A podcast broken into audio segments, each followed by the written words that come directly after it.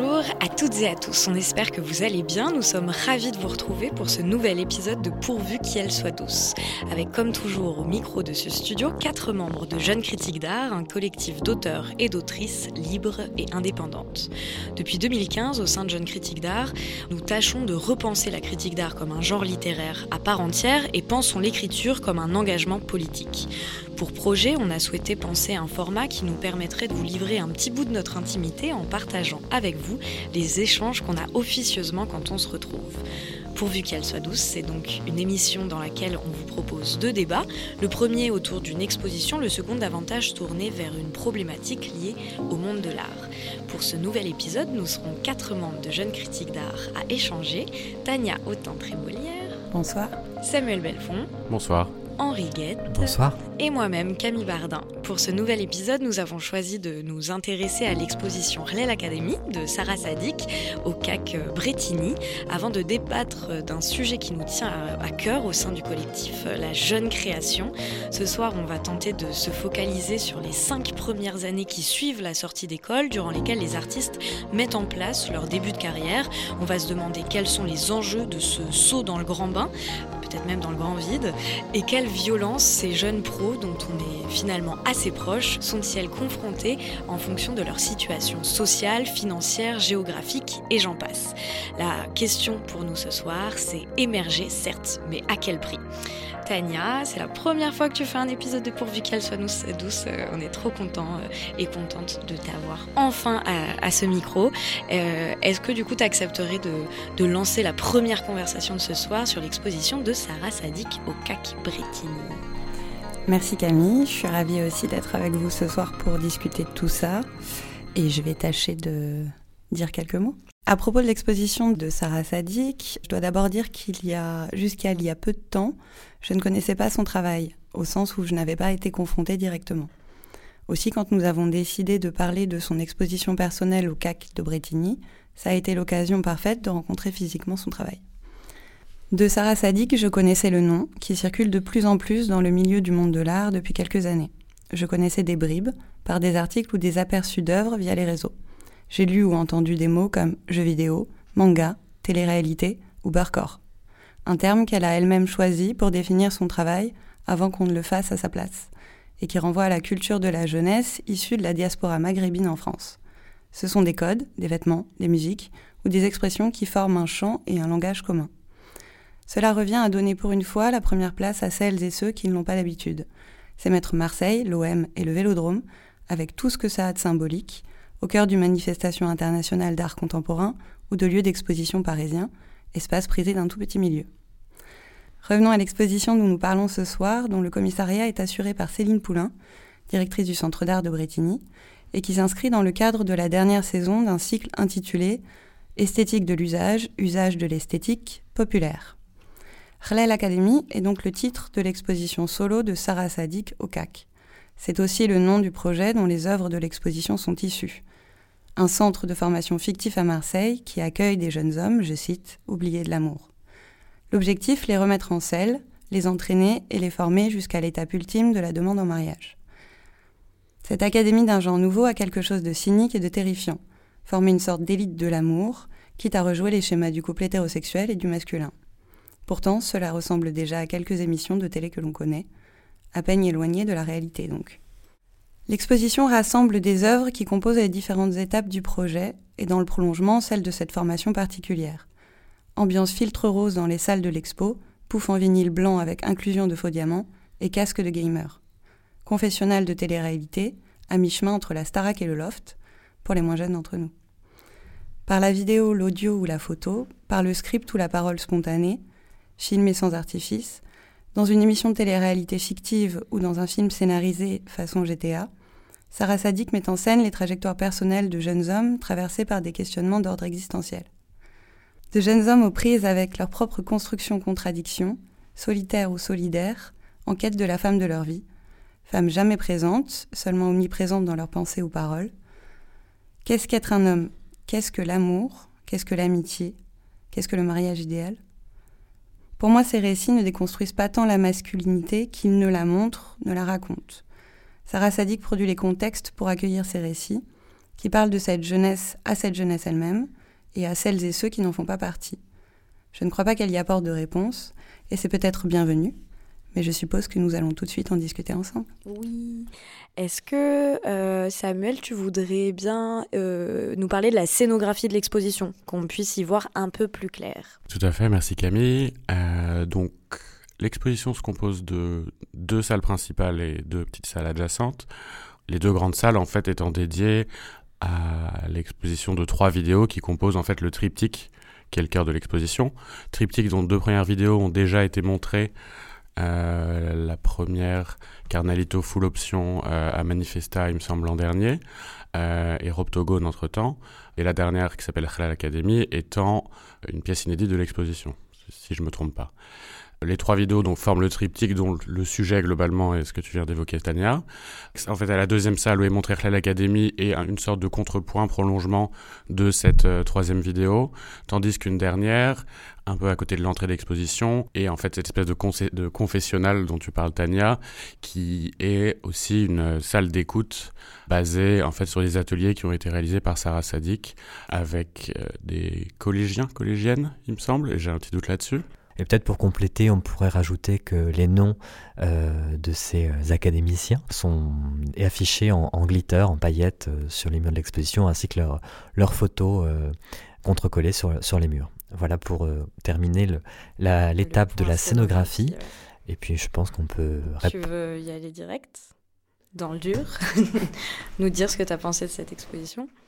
C'est une exposition qui m'a beaucoup interrogé, euh, étant donné qu'elle arrive à, la fin d'un processus et, que je j'avais envie d'en voir plus ou de, mieux comprendre, euh, puisqu'il y avait donc effectivement au cœur de la pratique de Sarah Sadik ce terme de co-création qui tient vraiment à cœur à, de Céline Poulain, c'est-à-dire ce travail avec euh, les personnes et non pas sur les personnes.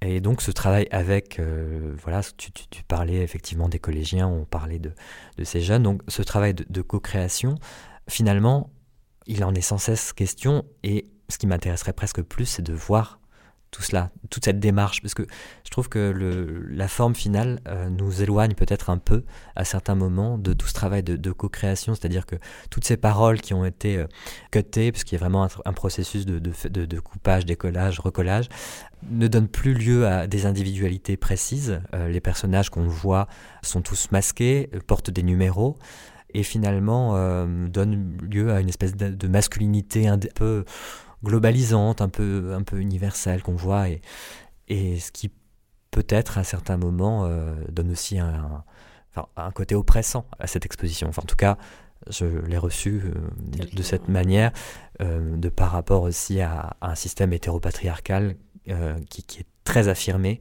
et qui pas n'est pas vraiment remis en cause ou il n'y a pas vraiment de, de, dialogisme par rapport à, cette, à ce discours-là.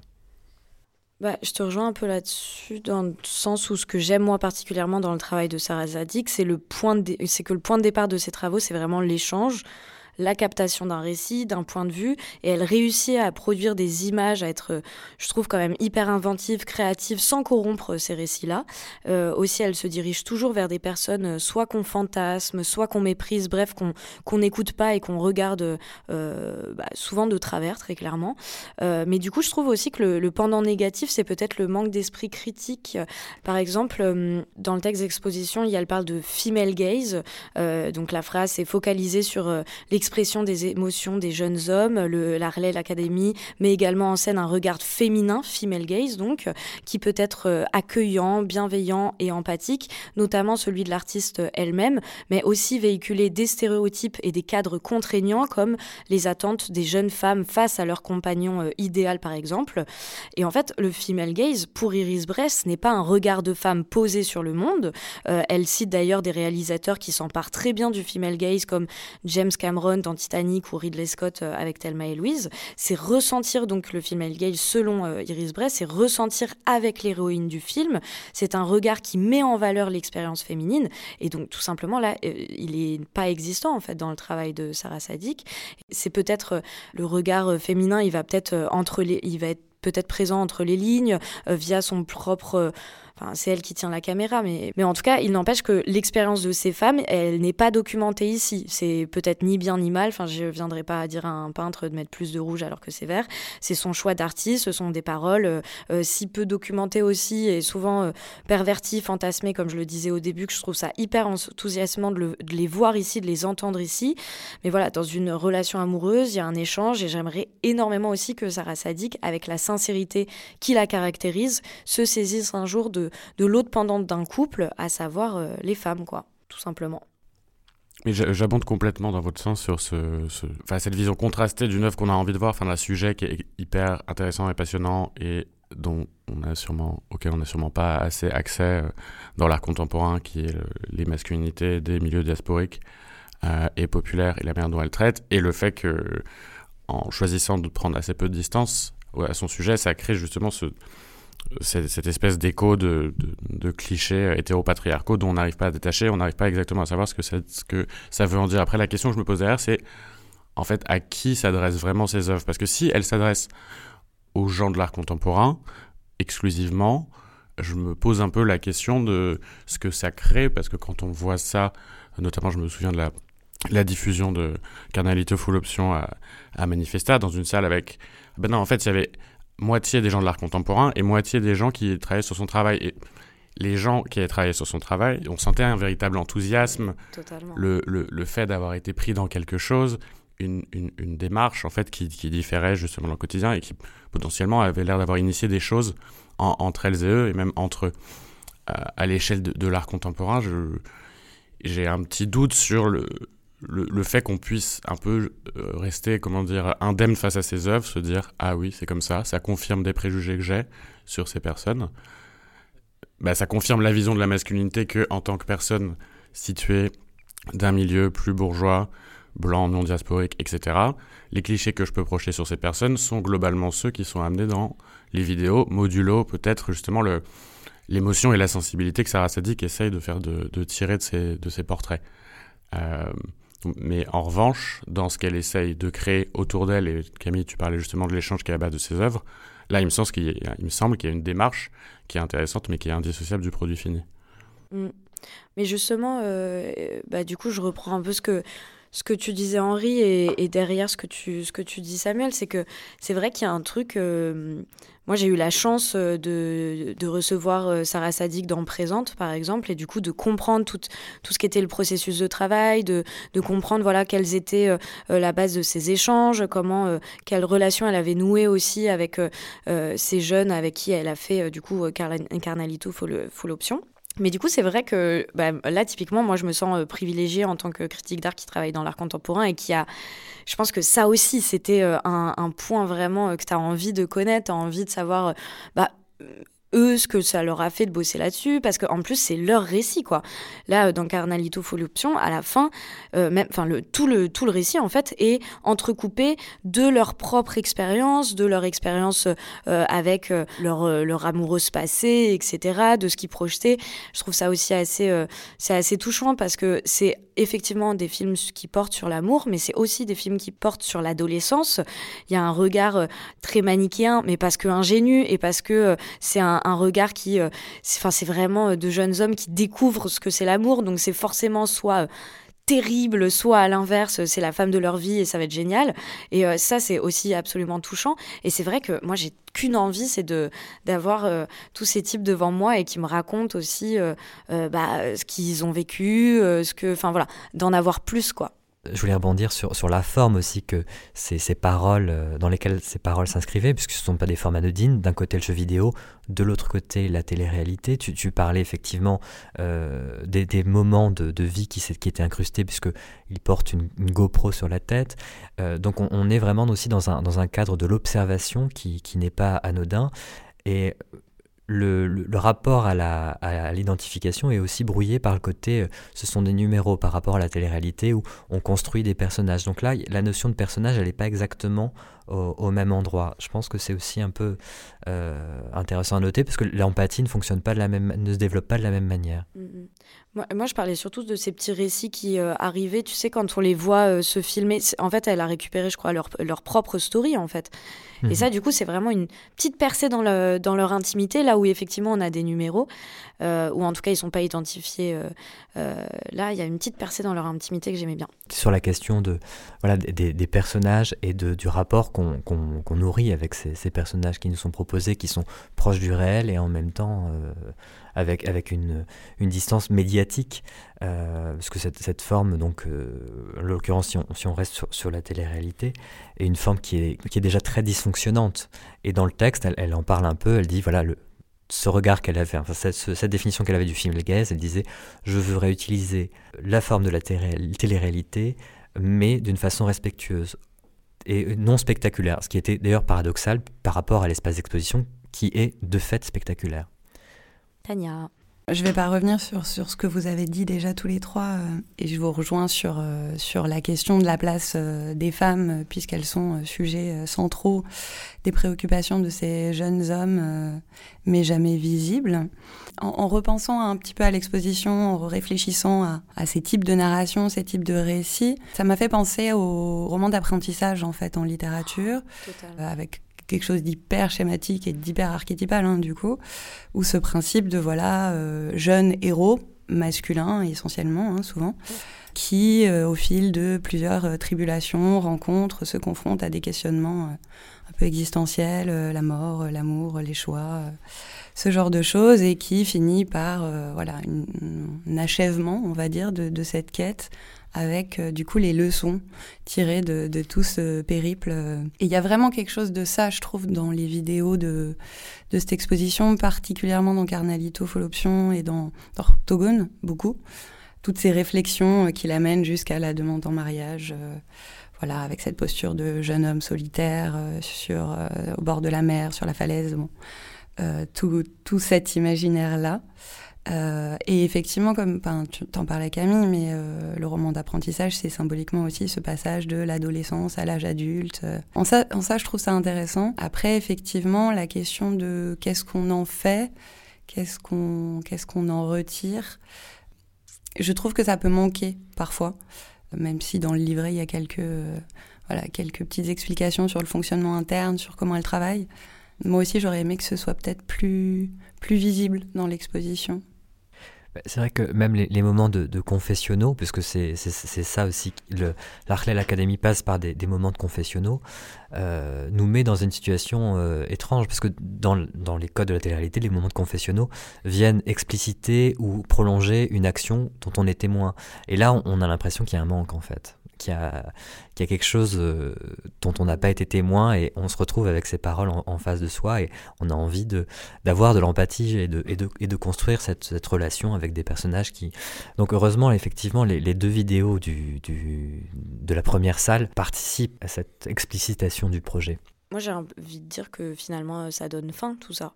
Enfin, dans le sens où, euh, tu vois, dans le sens où là, tout ce qu'on dit, c'est que finalement, euh, c'est parce que ça, c'est aussi encore une fois sur ce, cette question de parole, etc., euh, très peu entendue, très peu, très peu écoutée.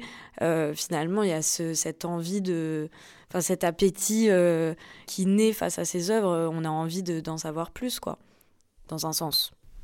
Oui, complètement.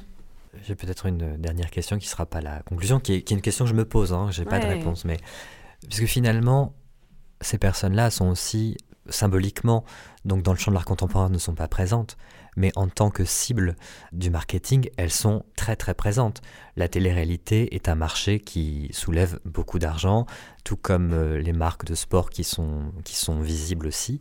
Et donc la, question aussi de à quel moment on a conscience de travailler avec des, des, cibles marketing euh, et, quel rapport on entretient avec cette question-là.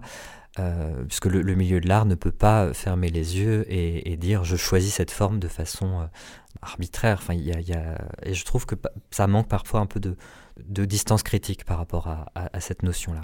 Après, peut-être aussi pour conclure, euh, une chose qu'on n'a pas du tout évoquée et que je trouve assez dure, Sarah Sadiq, il me semble que c'est son premier solo show, en tout cas d'ampleur. c'est une artiste qui présente des pièces qui sont relativement très ambitieuses et depuis le début de sa carrière. Et c'est vrai qu'on est, je trouve qu'on est relativement dur avec elle. Et moi, on le la premier. Comme une mamie et comme si c'était sa 40e. Totalement. c'est pas faux. Sa rétrospective à Pompidou. Alors qu'effectivement, c'est l'aboutissement de son premier gros projet d'ampleur. Euh, et c'est parce qu'elle a une ambition qui est énorme et que euh, c'est remarquable justement le, qu'elle arrive à mettre justement les moyens au service de ses ambitions, qu'on est aussi critique avec elle mm, mm, du fait de l'ambition et que formellement, on peut ou ne pas aimer l'esthétique qui est développée, mais je trouve qu'il y a une, enfin, une qualité formelle qui est quand même assez importante. Ah mais totalement, surtout qu'elle aurait pu être euh, totalement. Surtout que en fait, ces, ces, ces discours sont tellement précieux et tellement euh, parce que tellement rares qu'elle pourrait ne pas s'emmerder et juste nous les présenter comme ça quoi. Enfin tu vois il y a un truc où euh, finalement elle pourrait faire mais tellement et quand tu vois Roptogone mais c'est juste mais tu te dis mais le boulot que ça a dû réclamer à chaque fois quand je suis face à Carnalito Full Option euh, tourner quand même au Vélodrome, tu te dis mais le, enfin même si c'était dans le cadre de Manifesta, que c'était euh, euh, effectivement, elle a eu des soutiens évidemment, mais l'énergie qu'elle a dû déployer pour réussir à obtenir ces formes-là, à obtenir ces espaces-là, enfin c'est quand même, c'était pas gagné quoi. Donc oui oui c'est vrai qu'on a on a été très dur, mais parce que je pense qu'encore une fois euh, mais même une personne qui s'intéresse pas et qui lit pas sa bio et qui voilà, mais tu te dis que c'est euh, potentiellement une équipe de 10 personnes et que, que ils ont euh, tous 20, 10 ans de plus quoi. Oui, donc complètement. Il y a un vrai mmh. travail ouais, et formel et technique parce que tu parles de, de c'est à partir de, GTA et en termes de réflexion aussi de, de, dire de scénario entre guillemets de ces, ces vidéos. Enfin, ça, je, suis complètement d'accord avec vous. On finit sur un bon point du coup. C'est mieux, j'étais frustrée. Merci Samuel.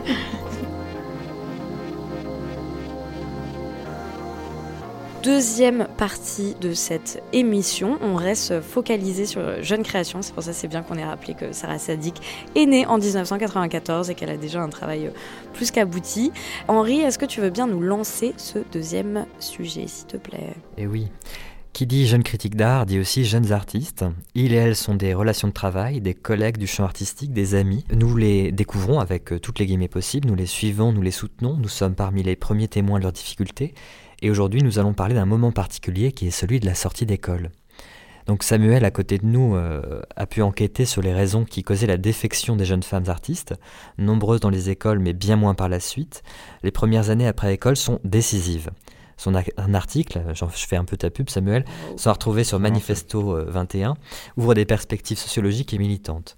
De multiples critères facilitent ou rendent difficile l'entrée dans le monde de l'art, son marché, ses institutions, critères liés au capital familial, au genre ou encore à la racialisation. Nous nous sommes appuyés dans la préparation de cette émission sur l'ouvrage Artiste plasticien de l'école au marché, dirigé par Frédéric Patureau et Jérémy Singaglia. Ça va être très sérieux comme ça. Très sérieux. Euh, qui étudie les réalités auxquelles de près ou de loin nous sommes retrouvés confrontés, sentiments d'impréparation ou d'abandon, difficulté à percer ou à poursuivre son activité artistique aux côtés d'un travail alimentaire, le diplôme n'apporte pas de réponse concrète aux pratiques, aux questions qui se posent aux jeunes artistes. Il ne s'agit pas donc dans cette discussion de seulement revenir sur ces premières années, rendues d'autant plus difficiles par le Covid, mais aussi par nos expériences d'apporter des éclairages et euh, poser des questions sur l'organisation des études d'art en France qui euh, finissent par poser la question de émerger, oui, mais à quel prix? Tout de suite sur ce sujet, moi je me suis dit, mais finalement, est-ce que encore, pareil euh, sur la question des violences euh, sexuelles et sexistes au sein du monde de l'art, à chaque fois, ça me fatigue un peu quand on prend le problème juste par le biais des artistes et qu'on ne prend pas le problème via les travailleurs et les travailleuses du monde de l'art. Parce que finalement, quand euh, on étudie toutes ces problématiques-là, c'est le même. Euh, on est face, euh, nous, critiques d'art, aux mêmes problématiques, commissaires pareil, galeries dans une autre. voilà, il y a d'autres dynamiques encore, mais finalement, travailleurs et travailleuses du monde de l'art, les médiatrices, etc. Enfin voilà. Et je sais pas, tu, bascules ta tête. tu, tu fais presque une grimace, Samuel, dis-nous. Non, non, je pense que ton, plan, ton point est complètement louable tu as, hyper raison de le soulever. Après, je pense que justement, il faut peut-être faire différentes catégories. Effectivement, artistes et commissaires, qui sont des travailleurs et travailleuses relativement indépendantes, euh, ont des dynamiques de carrière qu'on peut, à mon sens, comparer, notamment les problématiques de l'exposition. Après, les problématiques du modèle économique sont un peu différentes pour le coup. Euh, en revanche, toutes les travailleurs travailleuses d'institutions culturelles, il me semble que c'est d'autres dynamiques. Par exemple, la critique étant un peu une espèce de de cousin, Ouais. cousin éloigné, euh, cousine éloignée Ah, du sais pas, je- commissaire, ouais. dans un Bah, sens. bah, la, la question, c'est celle du statut, salarié ou indépendant. Oui, c'est ça. C'est surtout ça en fait, plus que. C'est euh, extrêmement mieux résumé. Comme quoi, le collectif, c'est vraiment cool. Mais ouais, je sais pas, il y a ce truc-là de. Finalement, en fait, à chaque fois quand je parle de précarité avec euh, des jeunes artistes, euh, enfin, je, je leur parle pas de Ah, c'est marrant, il y a tel artiste qui m'a raconté ça. Je lui dis Ah, bah, moi aussi, je suis dans la même merde que toi. Mais donc on peut se dire que peut-être qu'on parle des indépendants et des indépendantes, enfin travailleurs. Ouais, et je suis désolée, je change la problématique dès le début. Heureusement que t'es prévu à Désolée. l'avance. hein. Ah, Mais non, mais en fait, je suis sûre que ça, ça ira quand même. Enfin, tous les arguments qu'on a trouvés, etc. Enfin, ça marche aussi, quoi. Ouais, et puis, euh, une bonne part de personnes autour de cette table étant indépendants ou indépendantes, je pense qu'on peut aussi, du coup, injecter dans cette discussion nos expériences. Bah, c'est ça. Alors Camille, émerger, mais à quel prix? Ouh, belle dis donc. Euh, non, non, mais je pense que le premier point, euh, je sais. Le premier point qui m'est venu quand on a abordé ce sujet, c'est surtout me dire, en fait, quand on commence à travailler dans le monde de l'art, et, quand, et je pense que finalement ça nous suit aussi tout au long de notre carrière, c'est avec qui on accepte de travailler aussi. Parce qu'il y a ce truc de précarité qui nous tient, il y a aussi ce truc de, nécessité de visibilité, et en même temps, il va y avoir euh, euh, des personnes avec qui, euh, enfin, qui vont nous proposer de bosser avec elles et avec eux, qui vont potentiellement pas avoir les mêmes, je sais pas, les mêmes valeurs, ouais, tout simplement, le même, euh, les mêmes manières de travailler. Et est-ce qu'on dit oui ou non quand on est en début de carrière et qu'on a, besoin de cette visibilité-là, quoi? Il me semble justement que ta question, elle se pose parce que tu es entre guillemets relativement émergé et que en tout début de carrière, en sortie d'école, j'ai l'impression que la question, elle se pose même pas. Si, moi, je me la posais tout de suite parce que je me disais que vraiment, ça va me, me ça allait me, me scier en fait dès le début. De toute manière, ce milieu est un entre-soi.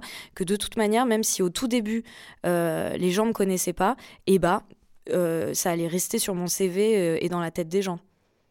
Je pose la question. En tout cas, les... c'est vrai que je, je pensais plus à ça du point de vue des artistes enfin, sur, sur et avec lesquels j'ai travaillé. Euh, une question qui a émergé dans les dernières années me semble plus celle des conditions de production enfin, et de rémunération, notamment des expositions et des expositions collectives qui sont le gros de, des manières d'être exposés pour les artistes en sortie d'école et la manière dont on réinterroge justement ces conditions aujourd'hui. Quand... Enfin, moi, j'ai commencé dans l'art il y a 5-7 ans. Les expos collectives gratuites, j'en entendais quand même beaucoup moins parler comme une problématique, enfin euh, quelque chose qui était remis en question autant que celle l'est aujourd'hui, où j'ai l'impression que ça devient quelque chose de central, même à l'échelle de la création émergente et dans un système de ressources euh, limité. Ça rejoint peut-être euh, par rapport à ce que tu dis Samuel, euh, certains mouvements et grognes bienvenus qui ont commencé peut-être à se faire entendre davantage à partir de 2019, dans un contexte social qu'on connaît aussi. Je pense au mouvement Art en grève. Ça fait quand même partie des choses qui sont assez inédites, j'ai l'impression, enfin moi de l'extérieur, euh, dans le monde de l'art, pour les artistes comme pour les travailleuses de l'art, de dire plus fort que les conditions sont pas acceptables, que les rémunérations sont pas là, que les, les, les, les conditions de travail ou de sélection sont pas les bonnes, euh, enfin toute une revendication de droit à laquelle typiquement on est, on est peut-être plus habitué venant de la part du milieu du, spectacle ou des arts vivants euh, avec les mouvements des intermittents. Quoi. Et euh, moi, c'est vrai que c'est des choses que j'ai observées en me disant, c'est vraiment nouveau, cette espèce d'organisation collective pour revendiquer des choses qu'avant tout le monde faisait, tout le monde savait, mais qu'on acceptait un peu comme, euh, comme quelque chose d'acquis. quoi. Bah, C'est-à-dire qu'effectivement, pendant, pendant longtemps, il y avait quelque chose d'assez individuel dans le monde de l'art où on se disait, bon, je galère aujourd'hui, mais demain, ça ira mieux. Totalement. Et, euh, et en fait, chacun pensant ça, euh, y a, y ça empêchait la, question d'une mobilisation euh, collective. Et c'est ce qui fait aujourd'hui, euh, comme des sociologues ont pu le montrer, que les, des mouvements sociaux progressistes, par exemple, l'heure du, chez Amazon aux États-Unis, il y a une tentative pour créer un syndicat qui a échoué. c'est pas parce que les personnes ne veulent pas de meilleures conditions de travail, mais c'est parce que pour eux, c'est un travail qui ne va pas durer et que ne, ne devant pas durer, cette situation ne devant, devant pas durer, elle ne mérite pas de prendre des risques euh, pour euh, se fédérer et avoir de meilleures conditions, puisque cette situation n'est pas prévue pour durer. Et c'est un peu ce qui, cette idée-là qui pendant longtemps a, a, a, prévalu dans le milieu de l'art, c'est-à-dire que ma situation de précaire ne devant pas durer, pourquoi je prendrais le risque, puisque c'est un risque aussi euh, qu'on prend par rapport à, à des stigmatisations dans, dans, les institutions ou auprès de galeristes qui ne voudront pas travailler avec quelqu'un de trop chiant, entre guillemets. Donc, ça, ça demandait vraiment une, prise de conscience collective. Et là, je pense qu'effectivement, depuis à, grève, ça a commencé à émerger. Ouais, il y a aussi ce truc de, je pense que ce tabou aussi de, de la rémunération, etc. Il vient aussi du fait que c'est un milieu bourgeois et c'est un entre-soi et que, en fait, il y a aussi ce. C'est presque la honte, en fait. Si on n'a pas assez d'argent, c'est aussi parce qu'on n'arrive pas assez à vendre, c'est aussi parce que. Enfin, il y a aussi tout cette, cet imaginaire-là, et du coup, finalement, c'est un peu de notre faute.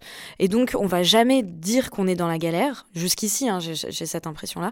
On ne disait pas qu'on était dans la galère parce que, en fait, c'était un peu de notre faute et que point barre, quoi. Ajouter à cela le fait qu'on soit majoritairement des indépendants et des indépendantes, bah, du coup, le, effectivement, le collectif ne se fait pas. Et, euh, et du coup, c'est un frein euh, total à, la revendication en fait. Parce que quand tu, dois pas revendiquer le fait que tu sois en galère de thunes, euh, bah derrière, euh, enfin, tu vas pas gueuler que parce que tu es mal payé. derrière, si tu es toute seule ou tout seul dans ton atelier, si tu en as un, voilà, bah, c'est compliqué d'échanger aussi. puis ajoutons la concurrence, etc., etc. On est quand même face à un truc où effectivement la revendication et le, et le combat derrière militant, il a du mal à émerger quoi. Et c'est vrai que la première étape de cette revendication qui vient d'un côté d'art en grève et je pense aussi euh, des luttes notamment féministes dans l'art parce que c'est des réflexes qui sont venus de là, bah c'est justement le réflexe de compter et le réflexe de visibiliser ces problèmes. Ce, que, ce qui a été fait par différents mais notamment Camille, quand toi tu as commencé présente, immédiatement la question que tu as rendue récurrente, c'est celle du modèle économique individuel des artistes. Et ça, c'est quelque chose que j'ai l'impression de voir fleurir de plus en plus et qui est extrêmement bénéfique, justement. Et surtout, la question choque plus au début, elle choquait et maintenant, les gens sont trop contents d'en parler, quoi. Et, euh, de pouvoir enfin visibiliser ça et, gueuler là-dessus, quoi. Parce que je pense que là, on parle des, conditions de précarité. Peut-être qu'il faut préciser un petit peu. Euh, j'ai plus tous les chiffres de ce superbe rapport du ministère en tête, mais sur la part d'artistes, notamment enfin, émergents, qui ont un travail à côté. Euh, parce que enfin, quand on parle de précarité, c'est ça, c'est que aujourd'hui la manière de vivre en tant qu'artiste, c'est soit de vendre des œuvres, rentrer dans le système marchand, soit de, fin, de faire des résidences de, ou d'être présenté à l'institution et de toucher des honoraires. Or, euh, la part d'artistes qui en vivent, j'espère que quelqu'un va me sauver et avoir des chiffres pour soutenir un peu ce que je dis parce que je les ai plus du tout en tête. Tout le monde bah, j'ai la tête. Hein. J'ai le, bouquin. le bouquin si tu veux. Alors on revient dans 4 heures. en plus Henri nous a vraiment nous a vraiment vendu l'étude. décevant. Étude qui est très bien par ailleurs. Euh, non, mais que, en gros, c'est ça les conditions. L'art contemporain est un milieu en fait qui dépend d'un très très petit nombre de personnes qui la financent et que c'est en ça que cette précarité est assez, est assez spécifique au milieu. Euh, non, non euh, bah, j'ai pas, j'ai toujours pas les chiffres en tête, mais c'est une infime proportion hein, des artistes qui vivent que de leur travail d'artiste, pardon. Euh, la petite petite sous-partie que j'ajouterais, c'est que dans il y a donc les artistes qui ont un travail à côté qui restent dans le domaine du monde de l'art, type enseignement, euh, médiation, parce qu'il y a quand même beaucoup, beaucoup d'artistes qui, qui, font de la médiation, euh, ce qui pose un autre problème pour les personnes qui font des études de médiation pour devenir médiatrice. Et après, il y a, y a l'autre partie de cette espèce de pluriactivité qui est artiste et un travail euh, qu'on qualifie de job alimentaire qui sert à payer les factures, à payer le loyer. Donc il y a déjà en plus cette, un peu cette hiérarchie interne entre des artistes qui, malgré tout, ont cette, cette béquille professionnelle qui reste dans leur domaine d'activité un peu élargi, et celles et ceux qui vont faire un truc qui n'a absolument rien à voir, souvent aliénant, euh, et qui, je trouve, augmente encore plus la, bah, l'oppression du coup. Et dans tout ça, par rapport à notre euh, sujet, euh, il y a aussi ce... Du coup, les solutions qui seraient euh, celles proposées aux jeunes artistes de sortie d'école il, y a moins de 5 ans, ce serait en partie postuler à tout ce qui est jeune création, Montrouge, 100%, etc., pour tenter cette percée, cette visibilité, enfin, de tendre vers cette visibilité, pour, dans l'espoir d'un jour, pouvoir gagner sa vie. Je voulais qu'on parle de ça. oui, ce qui est intéressant justement, et qu'on disait euh, émerger à quel prix, les, les instances que tu viens de, de, de citer, un peu genre la, sainte trinité de la création émergente, jeune création, Montrouge, ouais. Emerige et 100%. Exactement. Mais 100% n'étant pas ouvert à candidature. qui n'est pas ouvert à candidature. Oui, 100%, c'est une sélection. Aujourd'hui, c'est une sélection ouais. qui est donnée par les écoles et qui est ensuite resélectionnée par la Villette. Euh, les trois autres, donc, qui sont sur les appels à candidature, sont des, donc, euh, des, des appels extrêmement chronophages.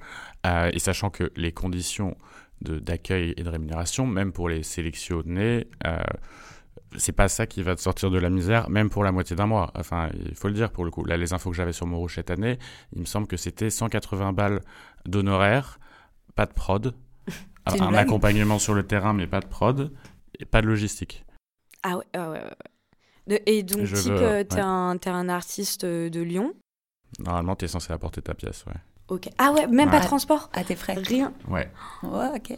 Voilà. je veux, re- il faut que je reconfirme ça. Donc, à quel prix On a notre Il faut, réponse, il faut vérifier Donc voilà la, la disparité géographique et de toute façon on le voit puisque à 100% est-ce qu'on avait déjà pointé lors de l'émission Oui, euh, oui, qui avait été avait- faite ouais.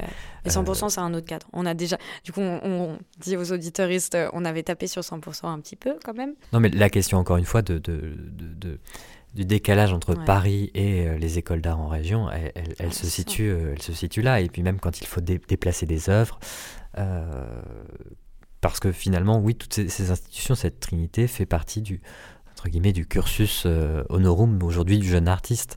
Enfin, quand on sort d'école, il y a un certain nombre d'é- d'étapes pour espérer ensuite avoir un certain nombre de résidences et puis Il faut tes petites médailles, quoi. Oui, mais du coup, ça augmente déjà cette euh, discrimination euh, de provenance, entre autres, de moyens aussi, du coup.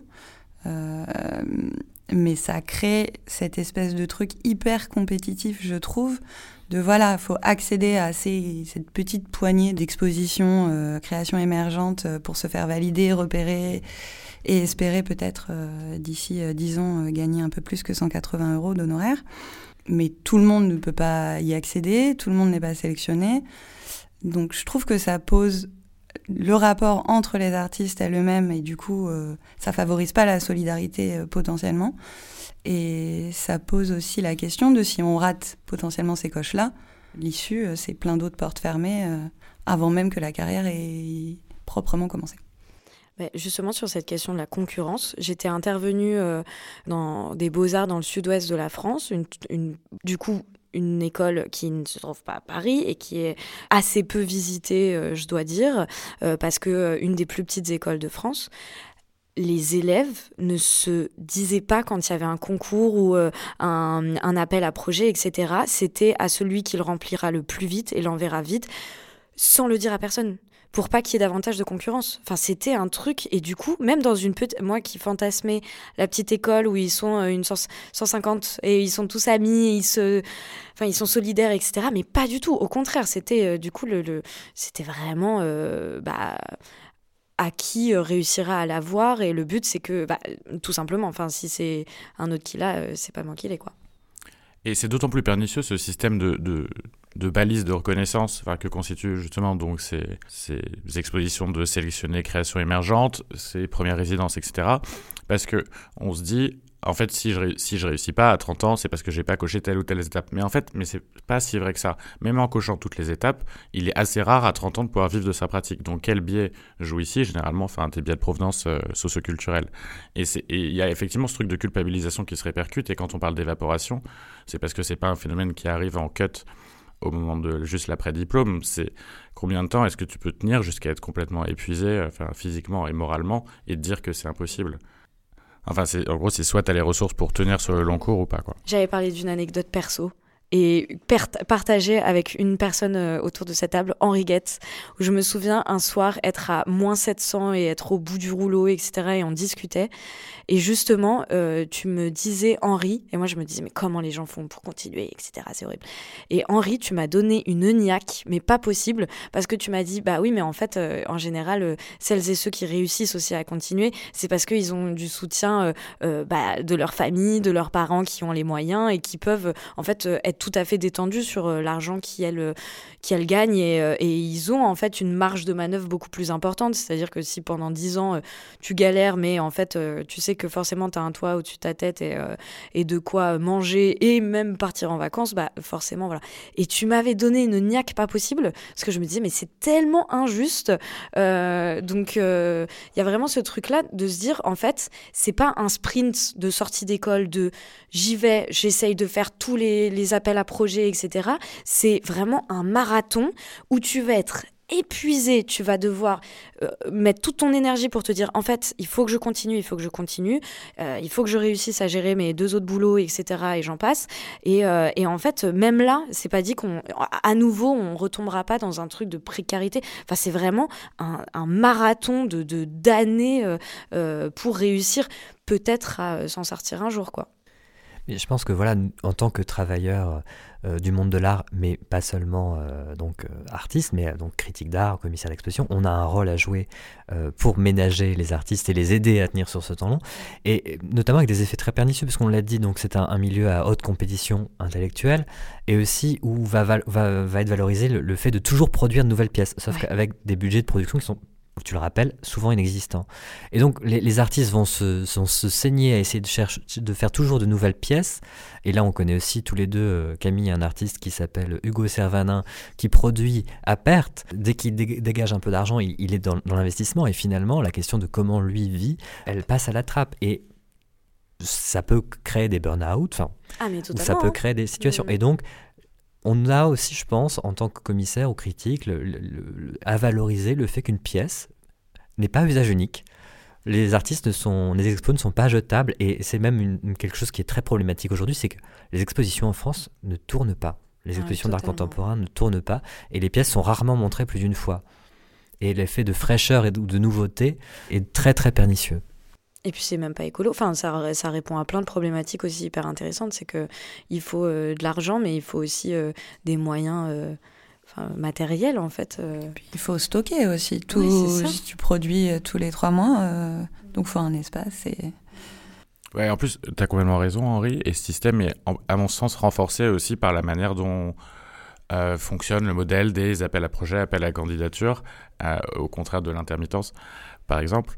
Euh, qui fonctionne sur un mode projet et donc qui enjoint toujours à penser l'idée d'après, le projet d'après, la pièce d'après, davantage que quelque chose qui fonctionne de manière structurelle. Et ça, c'est quelque chose contre lequel il faut lutter de, enfin, à l'échelle de la manière dont est financé l'art contemporain, côté public entièrement. Et c'est une chose, par exemple, qu'on peut reprocher à Monde Nouveau.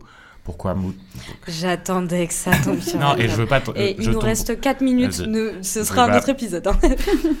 je, je, dirais juste ça par rapport à Monde Nouveau, au-delà de la dimension idéologique derrière mettre autant de millions d'euros dans l'art contemporain sur une base de projet qui globalement sort à chaque fois les artistes de leur zone de production pour les faire correspondre à un cahier des charges qui est relativement très flou pour correspondre à un agenda euh, politique et territorial.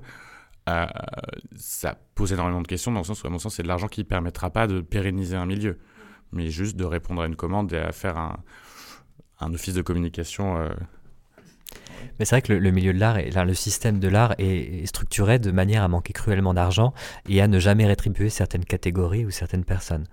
Et à chaque fois que le gouvernement met un peu d'argent, euh, il est tout de suite mis en scène, spectacularisé, de façon à... c'est, voilà, c'est une aumône euh, avec l'idée de créer un projet. je crois que d'ailleurs sur ces 30 millions d'euros, il y en a 5 qui sont, qui sont consacrés à la com. et, donc voilà, c'est vrai que c'est quelque chose qui, peut questionner la façon dont, même les institutions en fait structurent le, monde de l'art et, euh, la question des, droits de représentation qui, existent légalement mais euh, est beaucoup moins respecté dans les faits.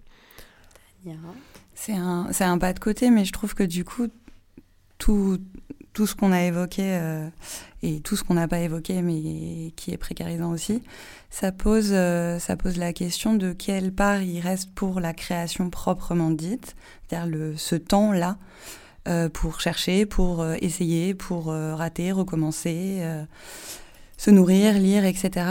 Et, et du coup, quelle, quelle marge de liberté reste à l'artiste pour produire des choses avec lesquelles il ou elle est en accord vraiment profondément.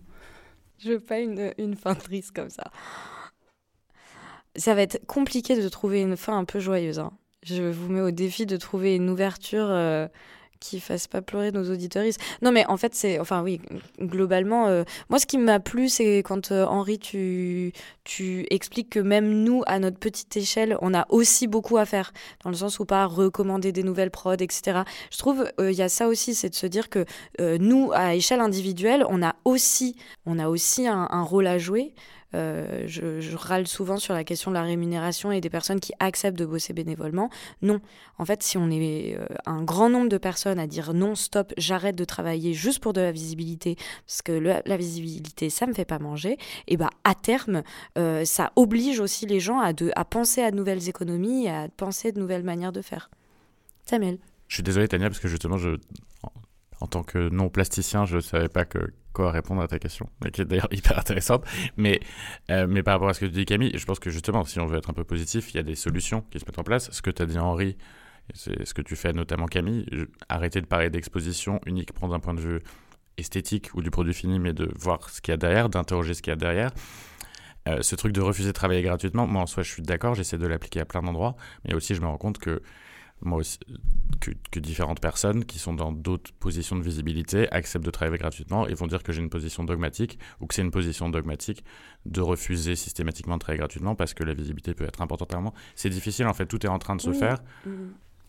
Euh, je, pense que pour le côté positif, c'est aussi continuer à en parler, continuer à le dire, à se le dire aussi entre nous, comme on peut le faire en interne, par exemple dans le collectif. Euh, parce que je pense que, et ça rejoint peut-être les indépendants et indépendantes et les artistes, c'est ce sentiment de penser qu'on est tout seul dans ces situations-là, alors qu'en fait, euh, c'est pas le cas. Et plus on continue à en parler, à l'écrire, à le revendiquer, euh, plus potentiellement ça fait justement force commune et, collective. C'est-à-dire qu'effectivement, très concrètement, pardon, il y a des outils que, en tant que critique d'art, on met en place, qui est celle, de, partager nos, nos, coups durs ou euh, les, rémunérations.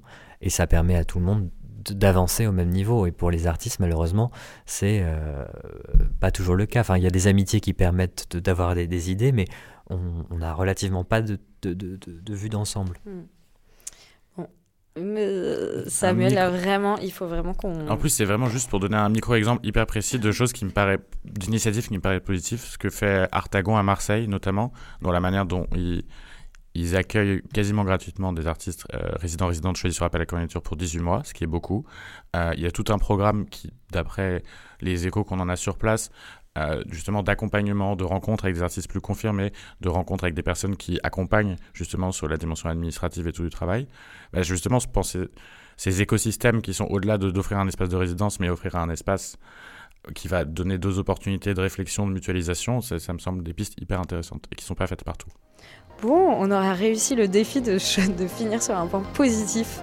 Je suis très contente. On est quand même les professionnels pour choisir des sujets absolument intraitables en 25 minutes. Il va falloir qu'on règle ça. J'espère que vous n'êtes pas frustrés en nous écoutant. Euh, en tout cas, cet épisode est terminé. Je vous remercie et nous vous remercions euh, de nous avoir écoutés. Et on vous dit à dans un mois. Mais d'ici là, prenez soin de vous.